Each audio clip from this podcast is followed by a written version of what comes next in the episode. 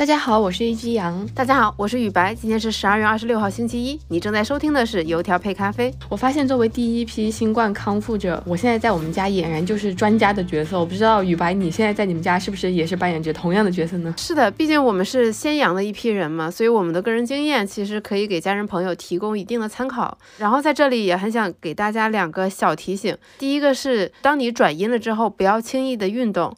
朋友的朋友转阴之后出去打球。然后昨天是他的告别仪式，然后另外一个想给大家建议是多多关心那些独居的亲人和朋友，因为我有亲人现在还在 ICU 抢救，呃，他发烧的时候也没有觉得自己有多严重，然后烧到第三、第四天，然后有亲戚发现他不太对劲，送到医院的时候发现肺部已经完全感染了，就现在还在抢救当中，所以。呃，希望大家可以多多去关心一下这些一个人住的亲人和朋友。那回到正题，今天我们要跟大家分享什么资讯呢？我这边想跟大家聊一下，就是微博收购新浪的这么一个新闻。这条新闻光标题就让我沉默了三分钟。那雨白想跟大家分享些什么呢？在前面几期我们分享了国内外的几家大公司今年的情况，包括特斯拉、亚马逊和腾讯。那今天呢，我们会把视线转向另外一个国内的大公司，就是小米，看看它今年过得怎么样。那我先从让雨白沉思良久的。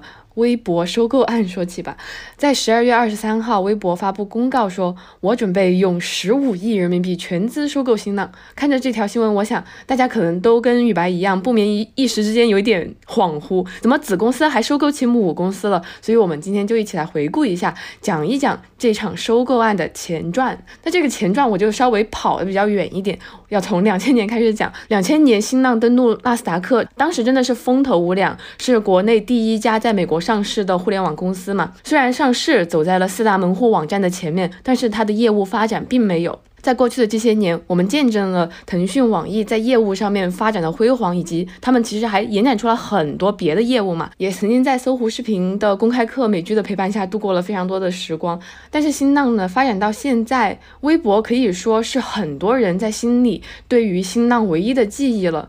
那在二零一一年的时候，微博的注册用户达到了一亿，这一点呢，直接把新浪的股价推到了它的历史最高点。那后来的故事是怎么样呢？在二零一四年的时候，新浪微博改名就叫微博，它自己也单独上市了嘛，而且它后来逐渐成为了新浪集团的主要收入来源。到二零二零年的时候，微博凭一己之力为新浪贡献了接近百分之八十的收入。呃，那作为新浪集团来说，它的收入是非常单一的，它的别的业务增长也非常乏力。你想，如果这个时候你是投资人，你还会愿意投资新浪吗？我想是不愿意的。也正是因为这种不合理的资本结构，在新浪上市二十一年后的二零二一年，它宣布退市了。在纳斯达克公开交易的最后一天，新浪的股价是四十三美元，市值二十六亿，还不到当时微博市值的四分之一。那梳理完这些前尘往事，我们回到当下，现在的微博怎么样了呢？那今年以来，大家都知道，受中美这些政治角力的影响，它的股价一直是在低位徘徊的，甚至是在今年中概股的最最最寒冬的三月，它还上了退市风险名单。那业务方面，从微博最新发布的三季度报来看，就是受疫情等等等等宏观因素的影响，它的广告收入其实有大幅的下滑，是同比下滑了百分之二十五。那当我们把目光回到微博收购新浪这件事情本身，其实，呃，我在搜资料的时候，呃，有一句话就好像一直印在我的脑子里面，就是当时完成私有化之后，新浪的董事长在内部信里面有写，他说我们不做前浪，做新浪，这个的确是豪言壮语啊。但是其实不管是从新浪它后面的这种业务调整，或者是说发展来说，我没有看到说它退市之后有特别大的举措。呃，所以至于微博它收购新浪之后的这个面貌会是怎么样的呢？我相信等到以后我们会自然的能够见到分晓。我相信我们大部分的听众可能也都是微博的用户，大家的体验也是相当不好的。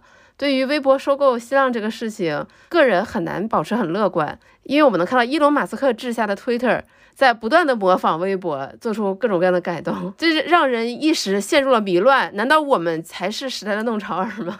就还走在了这种微博类产品的商业化前线，未来会怎么样？就让我们拭目以待吧。那我们来继续这个年终盘点系列，看看小米今年怎么样了。小米的二零二二年确实不是很乐观。在前两天，雷军发布了内部信，说现任的小米总裁王翔将于今年年底正式卸任退休，然后换一位新的集团总裁。这条新闻让沉寂了蛮久的小米又回到了舆论场的中央，因为这个月小米确实是发生了很多事，比如小米十三的发布会，再比如这个小米总裁的这个换人，还有一个大家特别关心的事情就是小米的裁员。就是互联网公司一般裁员的时候，往往就是怨声载道。在我个人的感受中，同样是大公司，小米的骂声是最大的。被裁的员工就抱怨说，昨天才发小米十三的发布会，今天就裁员，而且补贴据说也不是很理想。另外一个让大家吐槽的点，就是在这一次裁员中，很多应届生被裁。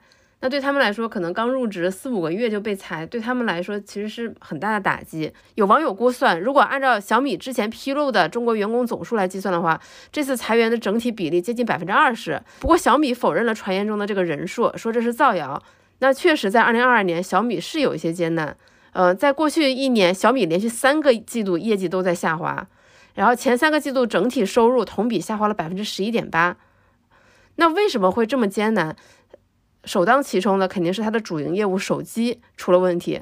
手机市场这两年，像像刚才小杨老师说的宏观因素影响，由于这几年手机市场的需求其实持续低迷，消费者换手机的意愿是在逐渐递减的。今年前三个季度，小米手机的出货量同比都下降了很多，他们在中国大陆市场的出货量下跌了百分之十七，这个下跌的幅度是远超行业平均水平的。今年第三季度，小米的智能手机国内市场份额只有百分之十二点七。被苹果赶超，然后小米就下降成为中国大陆市场的第五位。之前它是一直在苹果之上的。那么第二个原因呢，就是它的高端化之路走的有点艰难。那据数据统计，今年三季度高端手机的整体份额，不管是同比和环比都是增长的。也就是说，走高端路线的手机厂商，他们的日子是过得比中低端要舒服很多的。那小米其实早在几年前就一直筹谋着想要往高端化走，但是这一路呢都非常的磕磕绊绊。从小米十二系列开始就说要对标苹果，然后雷军还提出三年内小米手机销量要登顶全球第一。不过根据数据统计，小米十二系列首月销量只有四十六万台，而上一个系列小米十一它的首月销量能有一百一十二万台。也就是说，这个首月销量打了半折，还要更多。那在十二月十一号举办的新品发布会，也就是小米十三系列的时候，雷军是这么说：“它是我们高端化战略三年探索的答卷之作。”那么目前呢，关于小米十三，确实是褒贬不一。但是对小米来说，最重要的并不是说它这一款手机升级了多少，而是在高端化这个市场，确实竞争对手太多了。他们怎么样洗去自己之前的烙印，让消费者接受小米也可以出高端化手机，这才是他们最大的挑战。另外，对小米来说还有一个不利因素，就是手机业务的疲软也影响小米的其他业务。小米之前曾有文件披露过，每卖出一台手机，它会带动小米整个生态链的消费。那由于手机业务的疲软，它就影响了小米的其他业务，也开始出现了下滑。讲完了裁员，讲完了主营业务的疲软，那么我们来看看小米最后的希望。我们来看看小米这几年 all in 的事情，那就是造车。如果说视频号是马化腾眼里腾讯全村的希望，那么造车大概就是雷军眼里小米全村的希望了。那我们来稍微梳理一下时间线。最开始呢，二零二一年三月。小米公告说将成立一家全资子公司，负责这个智能电动汽车业务，首期投资就是一百亿元，然后说预计未来十年将投资一百亿美元。那今年八月呢，雷军在年度演讲中展示了小米汽车的自动驾驶功能，也就是说他们还要进入自动驾驶这个市场。但是呢，他们的这个展示就遭到了质疑。网友说：“哎，你这不是一镜到底呀？你这是不是进行了剪辑？”那小米也没有给出一个非常有力的回应。那今年九月份呢，小米的第一辆工程车才下线。在今年三季度的电话会议上，小米的管理层是这样说的：“说现在小米电车的研发团队人员已经超过了一千八百人。今年前三个季度，我们已经投入了十八点六亿元。我们原本的目标是二零二四年上半年实现量产，现在这个目标进展的非常非常顺利。这是目前。”小米取得的一点点小的成绩，但是问题也很明显。那么小米的这个智能造车事业，它其实有非常肉眼可见的困难。一个就是它的量产会相对比较困难。为什么这么说？因为雷军的目标是小米汽车可以跻身全球前五大品牌，然后年交付量超过一千万。因为目前全球一年销量能超过一千万的只有丰田一家。就是小米想要达到这个一千万，它是非常非常艰难的一个事情，甚至是一个在我们现在听来非常不可能的任务。那么另外一个很明显的问题就是，其他对手大家都跑得飞快，因为这不是龟兔赛跑，前面的兔子是不会停下来等你的。留给小米造车的时间确实不多了。那据数据统计。今年十一月，新能源市场的这个零售渗透率已经达到了百分之三十六点二，而在小米官宣造车的去年三月，这个数据只有百分之十点六。在之前的油条配咖啡里面，我们分享过我们回乡的一些所见所感，就是当我们用打车软件的时候，叫到的车百分之九十都是新能源车，这个普及率在以飞快的速度增高，小米能不能赶上？小米能否赶上，这是一个非常大的挑战。我也很期待雷布斯会怎么样解决这个问题。听完雨白讲小米的二零二二年，我现在开始期待他下一期会选哪个品牌了。为了维护我的形象，我准备下一期 pick 一个今年相对比较平稳顺遂的企业。欢迎大家给我提名。那我们今天的一句话新闻是什么呢？今天的一句话新闻是一不是新闻的新闻。